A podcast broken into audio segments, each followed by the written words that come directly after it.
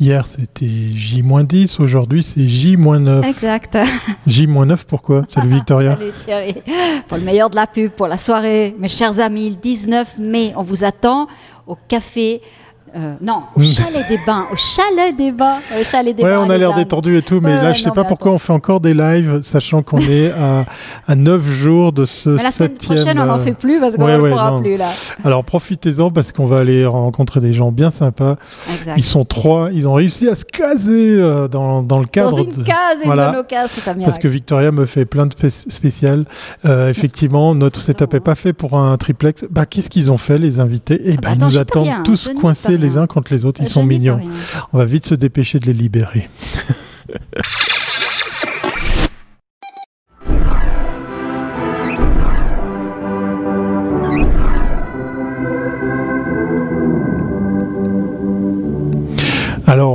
on, a un petit peu éventé le, thème de ce live. Euh, trois invités, une nouvelle agence ou une fusion. Tu, nous en dis un peu plus? Bah oui, bah l'agence bah lausannoise Bright, spécialiste en data marketing, et l'agence genevoise Adnatus, experte en marketing digital, ont choisi de fusionner sous la marque Bright. Voilà taille du marché, besoin de spécialisation. Nous allons demander à Steve Savio, Damien Fournier, cofondateur de l'agence Bright, et à Vincent Prou, CEO de d'Adnatus, les raisons de ce rapprochement. Parce qu'il n'y a pas de raison, on veut tout savoir. Ben oui, et puis, Salut les trois. Comment ils ont réussi à rentrer dans la case? Salut à vous. si vous avez réussi ça, c'est bon. Hein. Votre business plan, il est, pas, il est parfait. Hein. C'est bon. On vient juste finir ça et c'est tout bon. Allez, sans plus tarder, on va dans le vif du sujet. Et on va parler bien évidemment des expertises parce que Victoria aime bien commencer ce premier jingle avec justement le parcours, mais là c'est carrément des expertises de ces messieurs. Mais oui, parce qu'il faut qu'on comprenne qui fait quoi. Mhm. Alors on va démarrer par Steve. Alors euh, rappelle-nous chez Bright, quel est ton. Alors, tu es CEO, mais quelle est ta, ta fonction? À part de manager la boîte euh, Alors, effectivement, la fonction, c'est CEO, mais euh, par rapport à mes deux collègues, euh, avec Vincent, on a des compétences euh, relativement complémentaires et d'ailleurs même avec Damien. Moi, ce qui m'a toujours intéressé, au-delà de, au-delà de l'acquisition, au-delà du marketing et la performance, je, suis quelqu'un de, de, chiffres, ça a été effectivement tout ce qui était data. Donc Bright, on est vraiment parti euh, de quelque chose qui était autour de la performance, du performance marketing. Et puis ensuite, on a rajouté de la data avec des data analystes. Donc moi, ma partie principale là-dedans, c'est tout ce qui est data. Et je gère effectivement le département data. Parfait, je te remercie. Euh, Damien? Alors moi, pour ma part, je, je design les services de l'agence et euh, mon rôle, c'est aussi de construire les, les produits, puisqu'on on a deux gammes d'activités. C'est d'un d'apporter du service pour nos clients, que ce soit pour de la rétention ou de l'acquisition, mais également bah, d'anticiper le futur et de commencer à développer des produits, euh, dont un récemment qu'on a lancé qui s'appelle Happy Customer. On en avait déjà un petit peu parlé, qui est une API qui permet de dire en teacher. Donc ça, c'est un parmi une suite euh, de d'idées et de produits qu'on veut qu'on veut continuer à développer. Parfait. Et puis Vincent, alors? Pour, pour ma part, effectivement, ceux qui ont eu l'occasion de, de, connaître Adnatus, mais qui connaissent un peu mon parcours, plus, plus spécialisé euh, gestion de campagne, expertise, acquisition, et surtout tracking, data, euh, dans la collecte de data. Et donc, on, en parlait après. En tout cas, c'est un des sujets clés euh, de, de, notre motivation, ce qui est tout ce qui est data collection. Euh, et bien mesurer en fait un maximum de choses pour pouvoir servir justement c'est la, la, partie analyse de données et servir donc du coup, tout, tout l'ensemble de vos expertises fait un, fait un complément où il faut aller encore chercher des, des ressources, des, des, des savoir-faire, où vous couvrez tout le range de, de, de, de, ce que vous proposez au sein de Bright alors, a priori, on est bon là. On avait déjà fait une, première fusion avec euh, la société de, de, Damien et la mienne dans un premier temps. Euh, du coup, on avait acquis des compétences supplémentaires. Là, on fusionne avec Elnatus. Donc, a priori, je crois qu'on peut dire quoi? On est bon? On est bon. ok, c'est bien. Le, le compte est bon. C'est parti alors. Et une fusion, pourquoi? Parce que vous l'aurez compris, effectivement, il y a du rapprochement, il y a de l'association, il y a de la fusion, et on va découvrir, on va découvrir Victoria, pourquoi une telle fusion. Donc, euh, Vincent, si je comprends bien, toi, tu avais les campagnes et eux, ils avaient les clients, c'est ça? Si ça avait été si simple, pourquoi pas, mais non, non, c'est un peu, un, peu plus, un peu plus profond que ça. La première chose, c'est les valeurs. Euh, une première chose, c'est important pour moi, c'est qu'effectivement, on a eu l'occasion de collaborer par le passé, je pense connais depuis quelques années maintenant, euh, particulièrement avec Steve. Et, et, et, pour le coup, dans les échanges qu'on a pu avoir, les valeurs ont, ont été communes dans la vision en fait de ce qu'on apporte à nos clients dans le business. C'est super important. Euh, je pense que c'est dans tout partenariat, discussion, association, fusion, c'est important. Donc ça, c'est le premier point. Et le deuxième point qui est là pour le coup le, le motif business, c'est clairement une complémentarité des, des compétences expertes euh, qui, qui font que cumuler en fait on n'est plus une, une, somme on va dire entière où on dit 1 plus 1 plus 1 1 plus 1 égale 3 mais plutôt 4 parce qu'on est on va sortir on sort des choses qui sont beaucoup plus avancées de par euh, le cumul de nos, de nos compétences. Donc c'est clairement ces deux aspects là qui font euh, ma motivation euh, très personnelle mais qui rejoint exactement celle, celle de, de mes coéquipiers dans, dans cette question L'arrivée à la fusion, c'est une suite logique parce qu'on a l'impression dans, vos métiers qu'on peut travailler euh, avec justement des, partenaires, avec des personnes même distantes. Euh, Est-ce que c'est aussi un atout vis-à-vis -vis de vos clients d'être comme ça en front uni, euh, tous, tous ensemble euh, avec cette, cette formule, cette agence Je rajouter un petit truc. Est-ce que tu étais déjà le prestataire de, de Bright? Parce que si vous travaillez ensemble, si vous avez déjà travaillé ensemble, enfin, si vous fusionnez. Oui, oui on, a, on a eu l'occasion de collaborer euh, sur plusieurs missions. C'est parfait, effectivement. Euh, ça a permis d'apprendre à se connaître en partie. Mais effectivement, au-delà de ça, on a eu l'occasion, on se connaissait déjà avant, mais euh, ça, ça, a effectivement permis d'apprendre à, à apprivoiser sur certains sujets. Mais le vrai sujet étant vraiment la complémentarité des expertises qui nous motive aujourd'hui. Ça permet aussi d'aller plus loin en fait quand on commence à designer un programme, parce que chez nous on aime bien commercialiser un programme qui intègre une, bah, de la data collection, l'analyse de données, puis ensuite la gestion des campagnes. Et quand forcément on a les compétences en interne, qu'on réfléchit à, qu'est-ce mhm. qu'on va pouvoir offrir de mieux et comment on peut avoir un coup d'avance sur le marché, bah forcément c'est plus c'est plus intéressant et plus euh, performant de, de le construire ensemble autour d'une seule unité plutôt que de s'appuyer sur des prestataires qui, euh, qui peuvent changer, qui peuvent aussi prendre un cursus différent, piloter aussi et du coup euh, nous mettre en danger euh, le produit qu'on voit dans son intégralité. c'était la dernière brique qui vous manquait, c'est ça. Finalement, c'était la dernière brique que vous n'aviez pas intégrée. La data collection fait partie, et puis aussi le renforcement de, de tout ce qui est euh, canaux médias dans, dans, la partie stratégie à la performance. Les équipes de Vincent et Vincent ont des, des vraies compétences sur certains sujets euh, qui n'étaient pas euh, internalisés chez nous.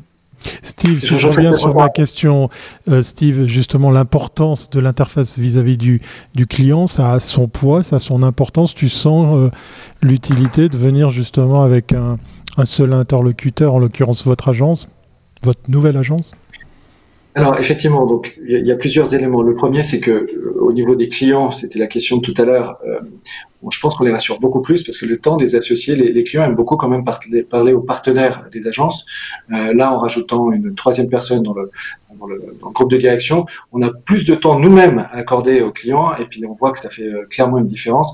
On a évidemment des gens très compétents en agence, mais il y a quand même toujours ce côté relationnel euh, qui est très important. Et puis effectivement, dans la complémentarité de ce qu'on fait, il y a quand même, il y a quand même, avant il y avait une sorte de discontinuité parce qu'il y avait quelques éléments techniques qu'on n'avait pas forcément en interne.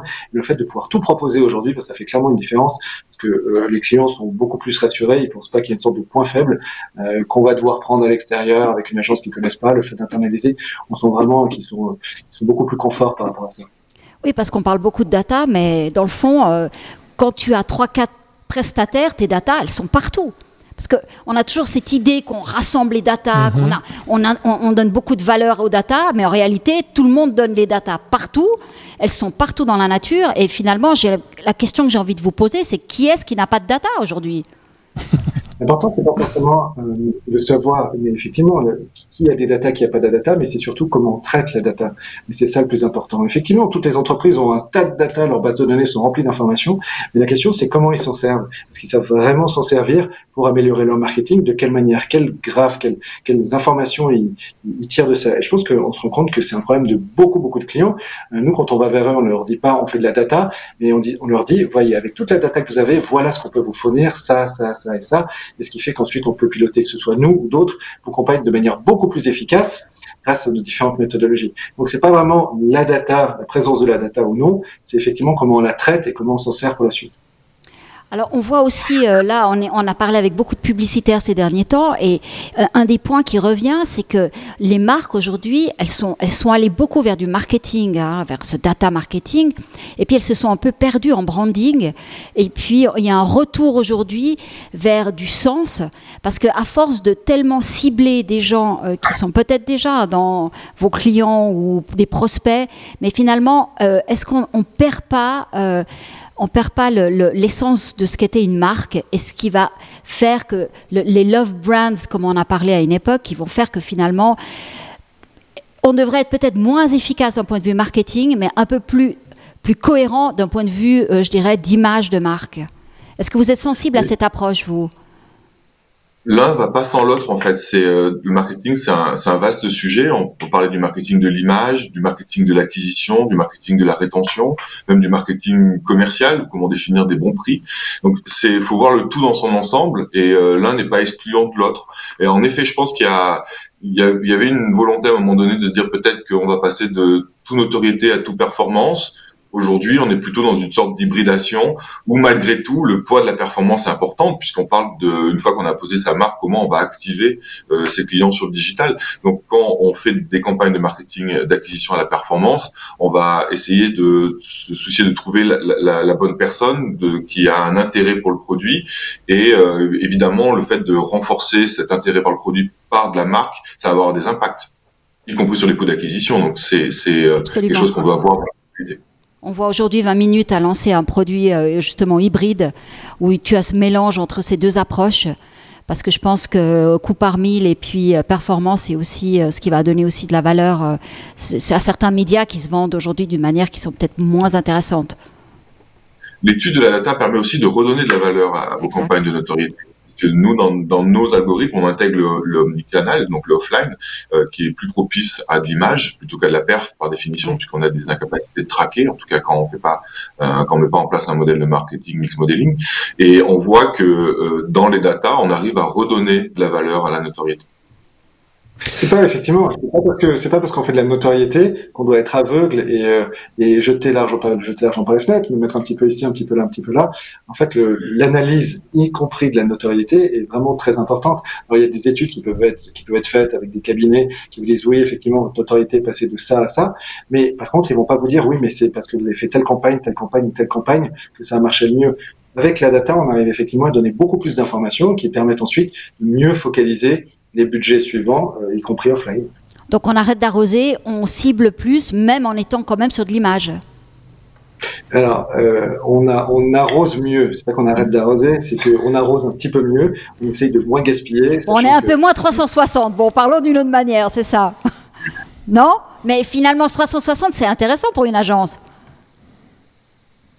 En fait, nous, ce qui est intéressant, c'est que si on est capable de générer de la performance et de la croissance de revenus pour une marque, alors dans ces cas-là, le levier média est intéressant.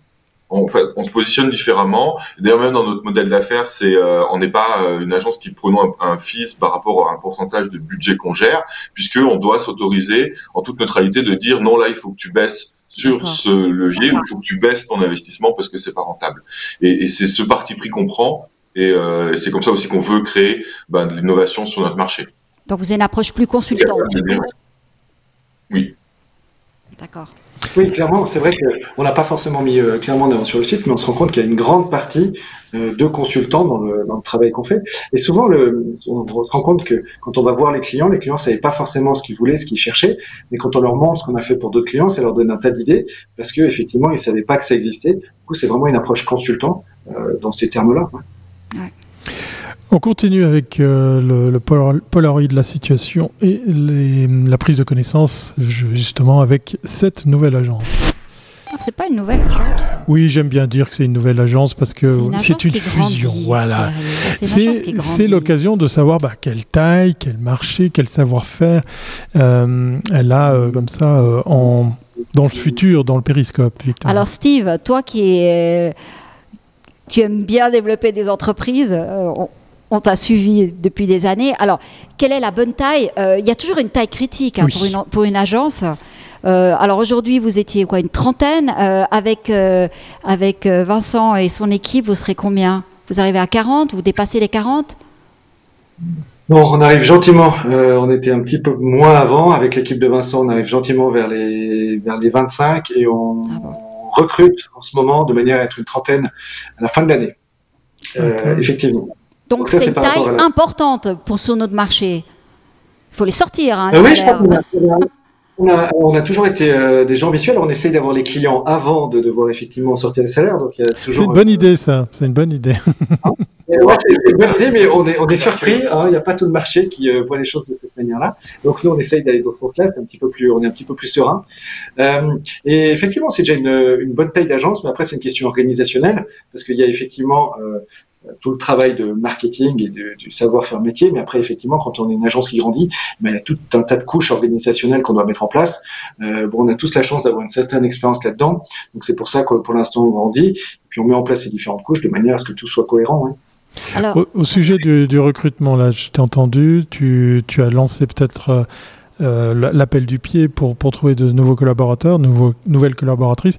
Le marché de l'emploi dans ces professions-là, il est comment? Est-ce que c'est compliqué aussi chez vous de trouver les bons éléments?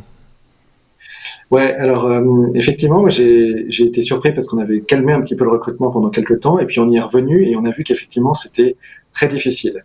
Euh, très difficile à trouver le bon candidat. Quand je parle du bon candidat, ça ne veut pas dire que certains candidats sont pas bons, mais ça veut dire qu'il faut qu'il y ait un fit culturel avec l'entreprise, il faut qu'il y ait une manière de travailler qui corresponde euh, à la mhm. manière de l'entreprise. Typiquement, nous, on travaille beaucoup avec des chiffres.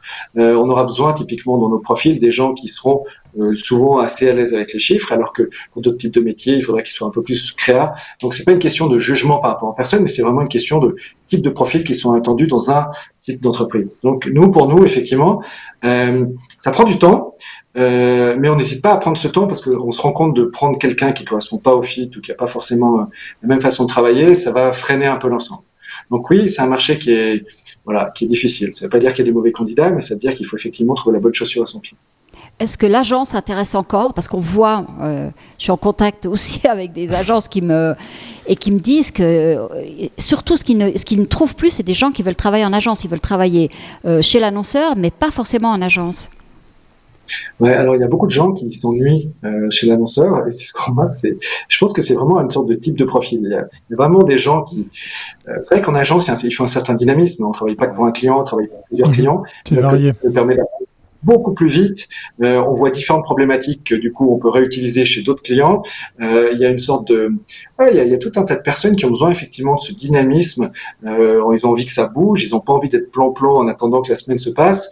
Et, effectivement, on se rend compte que ce type de profil, ils sont beaucoup plus heureux en agence. Mais effectivement, ça correspond pas forcément à tout le monde. Donc, tu, as parlé d'une trentaine de personnes. Euh, est-ce qu'on peut imaginer que vous intégrerez quand même une couche de création? Parce que dans la même logique que vous avez pris euh, Adnatus parce que c'était un prestataire et que finalement vous n'aviez pas cette brique-là, vous n'avez pas non plus aussi la brique de création et peut-être finalement ça permettrait de compléter toute la campagne de A à Z. Non. non, non. L'idée, c'est vraiment de, rester focus Dans une année, on euh, refait un autre live, hein, Damien, tu verras. on fait le point. c'est un, un faux nom, mais, mais non, mais globalement, on veut rester data marketing et je pense que plus on est focus sur une expertise, plus on devient l'expert. je pense que nous, on veut être le, je sais pas, le Zinedine Zidane de la data marketing.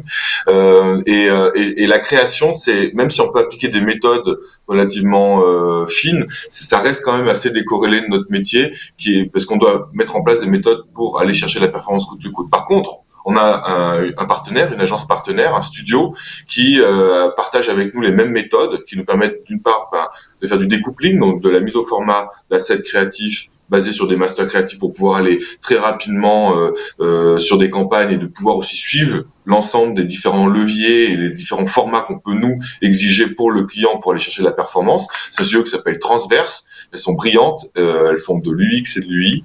Et, euh, et, à date, nous, on n'a on n'a pas envie de cannibaliser ça. Au contraire, on a plutôt envie de d'affiner ce partenariat euh, sans fusionner, puisque c'est deux ADN différents et euh, elles, elles, doivent rester créatives et nous, on doit rester euh, pragmatique. Et, et je pense que c'est cette, cette association de l'intuition versus la logique et, et c'est parfois un grand écart d'associer les maths à la, création. Ouais, ça c'est vrai, c'est pas forcément évident. Vincent, euh, concernant le, les campagnes euh, publicitaires aujourd'hui en ligne, euh, il y a quand même beaucoup d'évolutions sur le marché, la fin des cookies tierces. Je veux dire, euh, on est quand même dans un espace où on a, on, on, on en parle beaucoup. Il n'y a pas vraiment de date, il y a beaucoup de changements. On voit que Google n'arrête pas de faire plein d'annonces. Enfin, comment est-ce qu'on peut rassurer euh, Parce que la transparence, finalement, euh, tu vois, l'ASA, euh, l'Association suisse des annonceurs, n'arrête pas de dire que, bon, on achète de l'espace en ligne, mais est-ce qu'on a, on a la sécurité de ce qu'on achète? C'est un, vaste sujet, un vrai sujet d'actualité, mais le plus important, en fait, dans, dans notre approche, qui est clairement qui est, clairement maîtrisé, c'est que on sait qu'on va avoir moins de données parce que le, droit au consentement est tout à fait légitime et que on doit le respecter.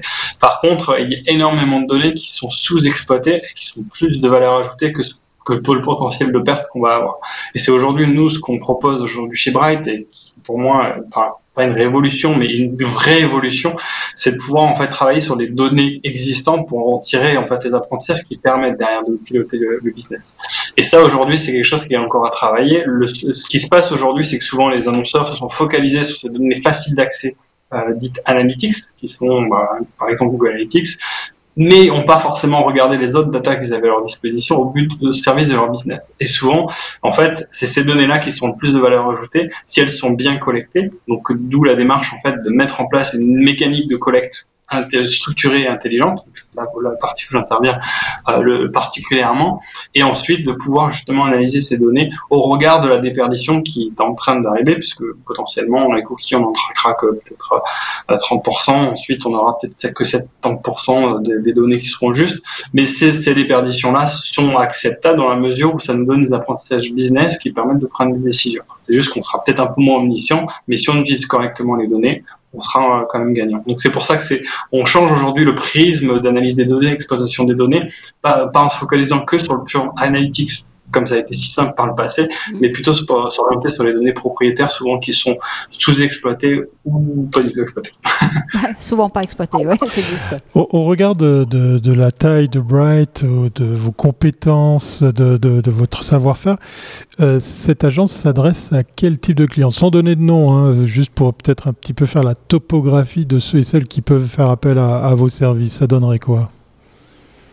En fait, on a dans notre portefeuille un, un mix aussi hybride entre nos propres startups, euh, des startups qui ont cette quête de, de, la, de la croissance et des entreprises établies. Il n'y a pas de, de ticket d'entrée, en fait. On fonctionne pas comme ça. On regarde ce que mmh. nous, on peut apporter pour une entreprise et on voit si on peut exploiter une traction et de, après on saura trouver le bon modèle d'affaires puisque ça devient du gagnant-gagnant. Donc euh, c'est c'est pas comme ça qu'on regarde euh, un client. C'est absolument pas comme ça qu'on aimerait qu'on pense qu'on regarde nos clients.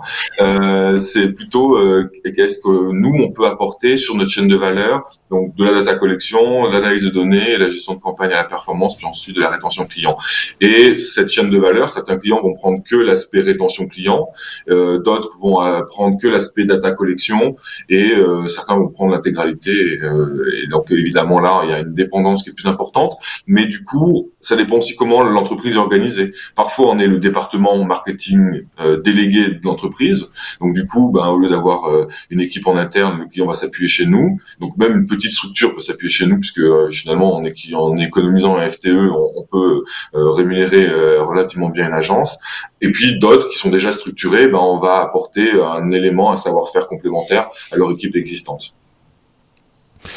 Très bien, ben voilà, l'invitation est lancée si vous vous reconnaissez euh, dans, dans ce, dans ce portrait. Euh, Bright vous attend les bras ouverts. Analyse des data, parce que c'est un petit peu le sujet hein, dans, ce... Oui, de la data, de la data. Jusqu'où peut-on aller? Ça, c'est une très très bonne question, Victoria. Oui, alors moi, ce qui m'intéresse, c'est, voilà, alors on est dans un moment, vraiment, un momentum hyper intéressant. Parce qu'on sait que, d'un point de vue économique, le deuxième semestre mhm. peut être complètement, parce qu'on a déjà, on vient de se faire deux années de crise, on peut avoir une situation très intéressante avec de l'inflation, avec euh, des pénuries, bref, plein de choses. Comment est-ce qu'aujourd'hui on peut, la data peut, vous permettre de travailler et d'aider des entreprises? On voit qu'il y a des campagnes qui sont aujourd'hui stoppées parce que justement il y a une telle incertitude sur le marché. Comment est-ce qu'on peut rassurer des clients et comment est-ce qu'on peut intégrer cette insécurité dans toutes ces données? Ça, moi, ça m'épate. Euh, je pense que la, la, la, réponse à tout ça est la connaissance. Euh, et, et, la data vous permet justement d'avoir de la connaissance pour éviter les erreurs. Si effectivement vous savez que vos clients, je dis un exemple, vous rapportent 100 francs, euh, si vous devez les acheter 50, euh, mais je parle autant des campagnes online, ça c'est plus classique que les campagnes offline, ben même si vous avez de l'incertitude, L'incertitude n'est pas un problème. Vous savez qu'à chaque client que vous euh, obtenez, vous gagnez 50 euh, francs.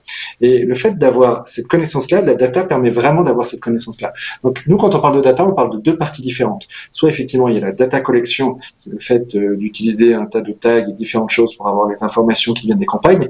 Mais on va aussi nous faire une analyse complète de la base de données des clients, les informations effectivement qui sont pas confidentielles, qui nous permettent de comprendre parfaitement le business du client. Le fait de comprendre ce business avec notre vision marketing et que le, client a pas forcément, parce que lui, effectivement, il connaît bien son métier, mais il compte sur nos points de marketing. Avec cette compétence marketing et la connaissance de son business, on arrive à créer des campagnes où on peut lui assurer d'être d'être profitable. Et, du coup, assurer d'être profitable, ça permet de réduire toute euh, incertitude, même si les moments sont peut-être un petit peu plus délicats que d'autres moments. Oui, mais là, là, là tu, tu connais le client, mais tout d'un coup, le client face à une situation complètement inattendue peut tout d'un coup avoir un comportement divers. On peut imaginer, je veux dire, l'inflation, euh, elle peut avoir une incidence sur le pouvoir d'achat des gens, ça va en avoir. Et donc, à ce moment-là, euh, peut-être, disons, les, les, les comportements d'achat vont changer de manière drastique lorsque tu devras faire un, espèce de, de, choix entre euh, bah, te chauffer ou bien acheter un produit de luxe, peut-être pour certains clients. Euh, tu vois, il y aura des, arbitrages qui se feront, qui aujourd'hui ne sont absolument pas modélisés, vu qu'on ne sait pas quel impact ça peut avoir. Ouais. Alors ça, effectivement, c'est des considérations qui dépendent de, chaque marché. Donc nous, en général, euh, pour ça, ben, on discute évidemment beaucoup avec le client parce que c'est lui qui connaît mieux son marché. Les marchés tellement divers. Et effectivement, en fonction de des incertitudes que lui ressent, parce que euh, les incertitudes, ce type d'incertitude-là que, tu évoques, euh, c'est difficile à les, prévoir, mais faire des projections, en tout cas dans des modèles data. Donc nous, on discute avec lui et ensuite on rajoute des variables d'incertitude euh, de manière, à, bah, je prenais l'exemple tout à l'heure, mais quand on sait qu'un client rapporte 100 francs, bah, on regarde dans quelle mesure euh, ça peut baisser à 70 ou à 60 et du coup adapter les campagnes en conséquence. Donc il y a effectivement toute une collaboration avec le client qui connaît quand même beaucoup mieux son secteur et nous on adapte ça dans nos modèles euh, de data évidemment. Est-ce que vous êtes attendu par, par les clients sur cette espèce de prédiction, cette vision Est-ce qu'il est en attente de ce, genre de, feedback de votre part? Pas le, pas le macro. Euh, sur des macros, sur des analyses de marché, ça pas forcément. C'est pas forcément le créneau sur lequel on est. C'est pour ça que là, effectivement, on doit discuter beaucoup avec le mhm. client. Par contre, euh, par contre, nous, on sait euh, analyser le passé, le présent, le futur à la limite à court terme, et on sait intégrer des variables d'incertitude qui dépendent effectivement de toutes ces discussions mhm. avec le client pour les choses beaucoup plus macro. Euh, mais, euh, mais là, effectivement, on parle de, grands changements euh, qui sont d'ailleurs tout à fait possibles, hein, mais ça va pas forcément, même toutes ces incertitudes vont peut-être pas forcément toucher tous les secteurs. Les secteurs qui sont relativement épargnés, à moins que, à moins qu'on parle effectivement d'une situation qui deviendrait catastrophique au niveau mondial, mais, mais au-delà de ça, il y a quand même des secteurs qui sont un peu plus protégés que d'autres. Donc vos clients sont pas inquiets sur le deuxième semestre? On n'a pas, on n'a pas cette, euh, cette problématique-là. C'est pas revenu euh, comme quoi il y avait effectivement des inquiétudes à ce niveau-là. Non, il y a, ce qui inquiète les clients, c'est l'augmentation des coûts d'acquisition par canal de manière globale, qui se, s'explique pour plein de raisons. Problématique de cibler avec la régulation, de plus en plus de compétition sur le marché. C'est plutôt ces sujets-là qui, euh, qui, qui, qui comptent. Et c'est là où on nous challenge beaucoup pour trouver par la data les meilleures manières de faire l'acquisition et de la faire rentable. Donc c'est plutôt ces sujets assez pragmatiques et terre à terre. Bon, bah c'est bien, ça veut dire que les choses vont encore assez bien, non? Euh, Au niveau des, campagnes, euh, tu vois un changement euh, Vincent? Ou pas du tout? Ah, encore une fois, ça dépend des, industries. On, on, a des analyses quand même marché tendancielles par industrie, que ce soit fournies par gros acteurs comme Google, euh, euh, potentiellement sur les outils de marché qui analysent justement les, tendances globales dans les industries spécifiques en, comparant les, différents euh, compétiteurs. Mais l'idée de base, c'est que le, aujourd'hui, les, annonceurs sont quand même assez pragmatiques. ce qui les inquiète plus, c'est forcément la perte de mesure qu'ils avaient avant, tout à l'heure. mais parce que là, c'est un peu le sentiment d'être un peu aveugle. Mais dans, dans une certaine mesure aujourd'hui, le digital reste quand même une vision de ça permet de, d'apporter du développement, de la croissance. Donc en général, c'est pas forcément ça qui est, on va dire, euh, à risque pour la fin d'année en fait, parce que potentiellement le digital est plutôt une alternative à ce qu'on fait traditionnellement par le passé, peut-être avec du offline, euh, plutôt utiliser du digital qui a plus de mesures pour prochainement aller chercher de la croissance. Donc aujourd'hui, on n'est pas censé dans une démarche trop négative par rapport à la vision future, mais plutôt se dire comment le digital peut compléter euh, ce qui est fait déjà pour aller beaucoup plus loin en termes d'acquisition et de développement.